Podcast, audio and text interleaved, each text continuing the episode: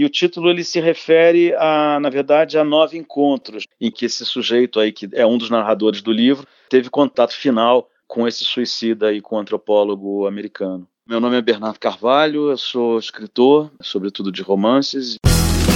Livro aberto: obras e autores que fazem história.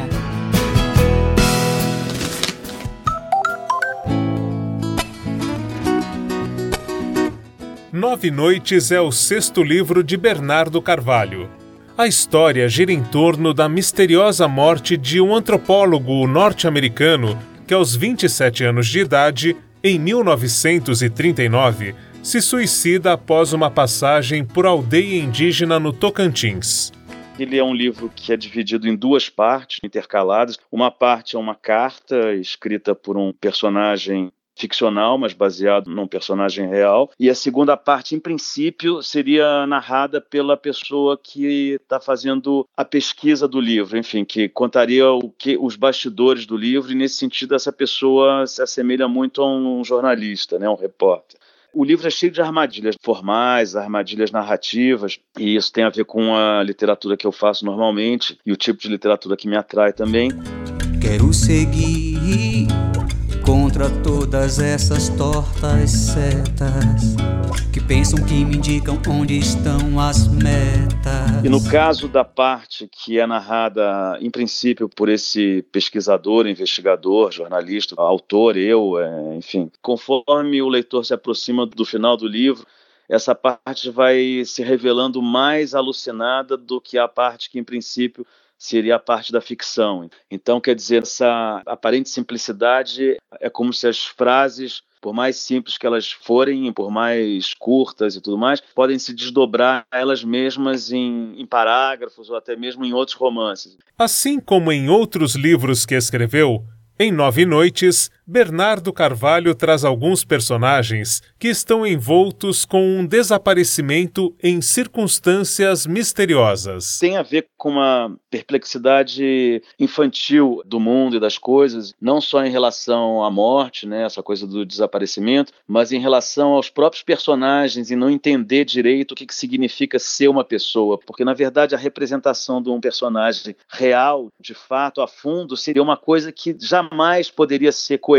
ou coesa. Personagem central de Nove Noites, Quine foi um etnólogo. Bernardo Carvalho vê semelhanças entre um estudioso de outros povos e culturas e a literatura que realiza. E o que acontece com a boa antropologia é que essas certezas são esfaceladas, né? essas certezas nas quais a gente se baseia se a gente continuar fechado dentro de uma sociedade só, criando bodes expiatórios que são exteriores a essa sociedade. Tudo isso vai por água abaixo na hora que você topa aceitar a imagem que o espelho do outro te remete. Eu acho que isso aí é uma procura da literatura que eu quero fazer também. Algumas frases do livro debatem essa visão antropológica da literatura. Por exemplo, as histórias dependem antes de tudo da confiança de quem as ouve e da capacidade de interpretá-las. Outra.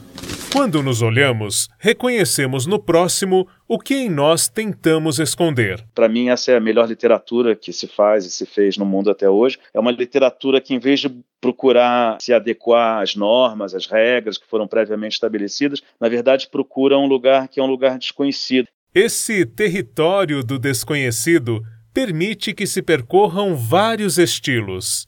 Em Nove Noites, há cartas, páginas de anotações de um diário e reproduções fotográficas. Então, as várias formas têm a ver com isso. Você usar todos os meios possíveis para tentar se embrenhar por esse caminho que você não conhece. Por exemplo, tem uma fotografia de grupo no Museu Nacional, né, onde está a diretora do Museu Nacional, o Levi-Strauss e outros antropólogos, todos conheciam o Buell Quen, que é o protagonista do meu livro, né, o objeto do meu livro, que desapareceu. Então é uma fotografia como se fosse um retrato de um fantasma, né? Tá todo mundo que conheceu ele, que convivia com ele na época, menos ele. Então essa fotografia tem um significado de morte, de ausência, de desaparecimento, que acrescenta um sentido ao livro.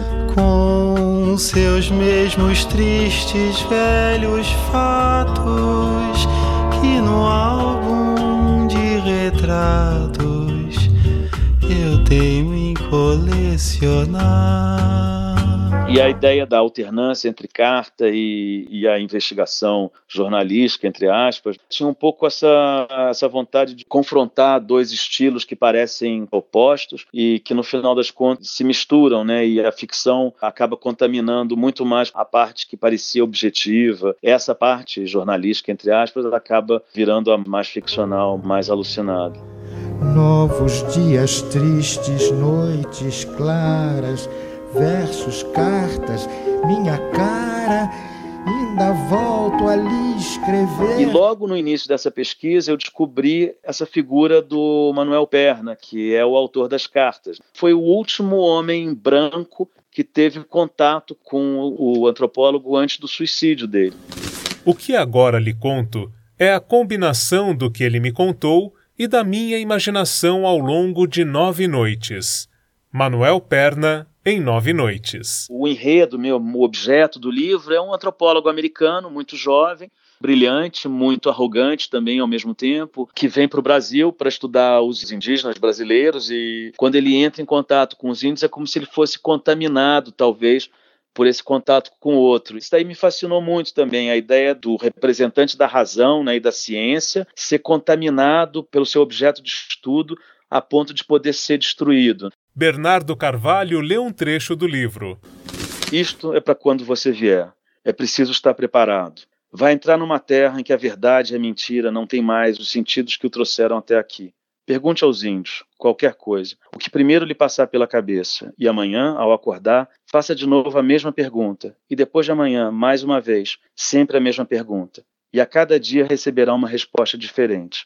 A verdade está perdida entre todas as contradições e os disparates quando vier à procura do que o passado enterrou, é preciso saber que estará às portas de uma terra em que a memória não pode ser exumada, pois o segredo, sendo o único bem que se leva para o túmulo, é também a única herança que se deixa aos que ficam, como você e eu, à espera de um sentido, nem que seja pela suposição do mistério, para acabar morrendo de curiosidade. Virá escorado em fatos que até então terão lhe parecido incontestáveis, que o antropólogo americano Buell Quinn, meu amigo, morreu na noite de 2 de agosto de 1939, aos 27 anos, que se matou, sem explicações aparentes, num ato intempestivo e de uma violência assustadora. O mato assim pode acabar com uma vida e nada mais, porque nem mesmo a violência destrói ideias. O brutal suicídio do antropólogo norte-americano aconteceu às vésperas do início da Segunda Guerra Mundial. Esse pode ser um ponto de atenção para os exames de vestibular, já que, para o autor, há semelhanças que aproximam o momento atual daquele cenário em que no Brasil vivia-se a ditadura Vargas. É um Estado que é obviamente anti-intelectual, porque as ideias ameaçam, mas o que tem a ver com a própria sociedade brasileira, eu nunca tinha percebido antes como os brasileiros podem ser racistas e xenófobos. O que esse antropólogo ele representa para mim é essa desconfiança quase fantasmagórica do outro como o inimigo. Ao misturar ficção e investigação, Bernardo Carvalho utiliza a história do antropólogo para defender que o campo das ideias só acontece efetivamente se envolver diferentes culturas. Com apoio de produção de Daniel Greco, Marcelo Abud para o livro aberto do Instituto Claro.